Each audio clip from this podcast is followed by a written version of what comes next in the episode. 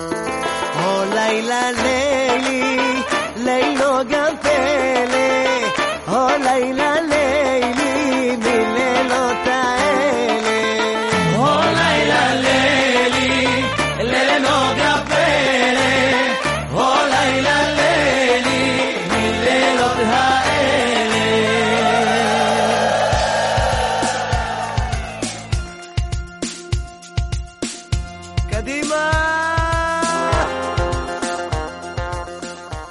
Amigos, en esta oportunidad quiero comentar sobre cuál es el rol o el papel del padre según el judaísmo. ¿Qué significa ser padre?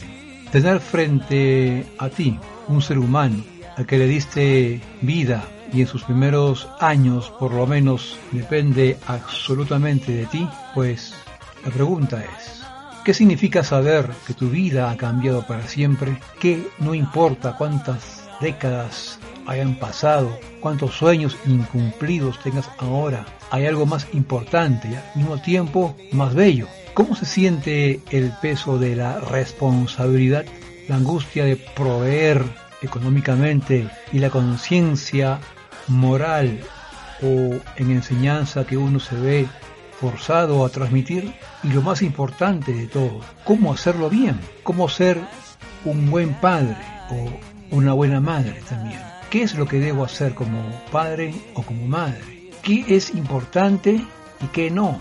Javerín, estas pues son preguntas a las cuales pues personalmente yo no tengo respuesta. Sin embargo, me parece sumamente interesante observar la forma en la que a lo largo de los siglos distintas culturas lo han respondido.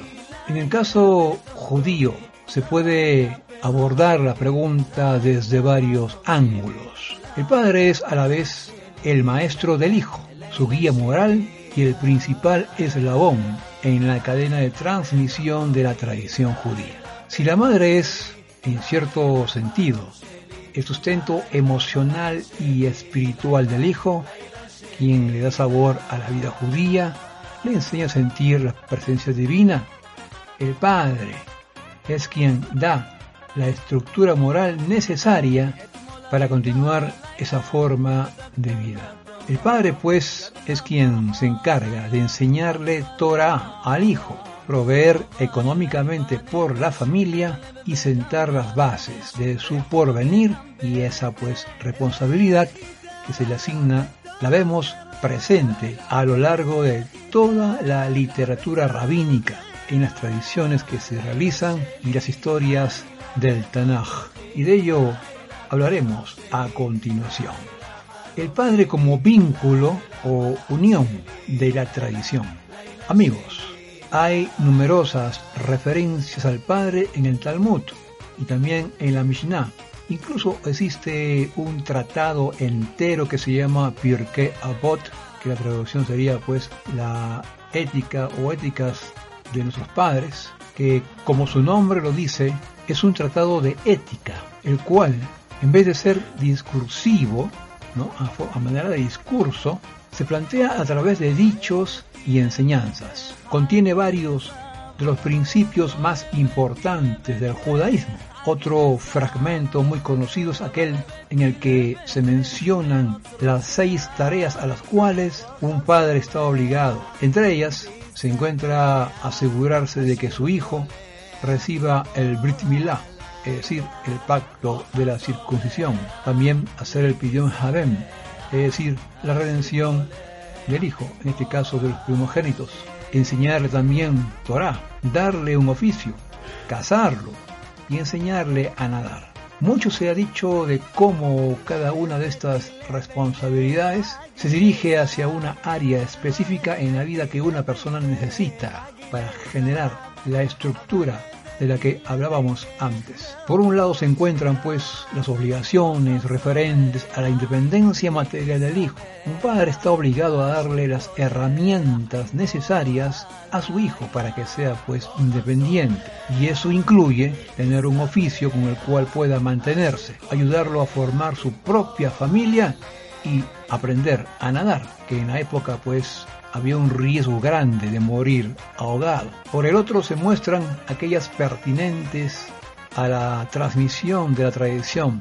Es el padre quien pues le abre al hijo el camino hacia la Torah. Es él quien es responsable de que se le haga su Brit Milah y Pidiom Habem cuando el niño pues nace. Es él, el padre, el responsable de enseñarle Torah y acompañarlo en ello el resto de su vida. La madre no tiene ninguna de esas obligaciones con sus hijos. Y la pregunta es, ¿por qué esto es así? ¿Por qué el padre? Bien amigos, el judaísmo siempre tiene dos caras, la parte del respeto y la parte del amor. La tradición tiene la parte voluntaria y la parte obligatoria, las emociones y las acciones. Natural o culturalmente tendemos a identificar a la figura del padre más con el miedo y el respeto que con el cariño y el amor emocional que la madre pues nos produce. En el Talmud esta tendencia se discute. Existen dos citas dentro del Tanaj donde se nos pide pues honrar y temer a nuestros padres. Cuando se habla de temer, se menciona a la madre primero y cuando se habla de honrar, se menciona al padre primero. Nuestros hamim, es decir, nuestros sabios, nos dicen que el orden está puesto de esa forma porque es más difícil sentir reverencia por la madre que por el padre y es más difícil sentir compasión por el padre. Sin embargo, ambos sentimientos son necesarios. De todas formas, apreciados amigos, la aclaración señala que el padre representa esa cara del judaísmo que es obligatoria, aquella que requiere del análisis riguroso, como el estudio pues de Torah, límites claros e independencia, mientras que el sabor de la religión, el trabajo de las emociones y la espiritualidad, más allá de las normas, es un terreno más comúnmente habitado por la madre. Ambos necesitan del otro. El hombre abre camino y delinea los límites. La mujer lo llena de contenido y de espiritualidad. Hace que la presencia divina habite la casa. Juntos, padre y madre, mantienen la tradición a través de los matices que la conforman. Esas dos funciones, pero complementarias, también lo vemos presente en la estructura de nuestras matriarcas y patriarcas. Abraham, Isaac y Jacob, cada uno de ellos abrió una nueva dimensión espiritual para su descendencia y se encargaron de enseñarla y dar estructura a sus hijos para que la continuaran. Mientras que las matriarcas, Sarah, Rivka, Rachel y Lea, dieron cabida y habitación a esa realidad. Por eso, a ellas siempre se les señala con tiendas que eran habitadas por la presencia divina, porque es un símbolo de eso que están pues vistiendo. Mientras que de ellos se narra pues los pasos que va dando cada uno para abrir un nuevo camino espiritual. Tenemos las pruebas de Abraham, por ejemplo, la Akedat Ishaq, es decir, la atadura de Ishaq. También la travesía de Jacob como referencia, en donde cada acción, el Padre se vuelve una figura de apertura, estabilidad y transmisión.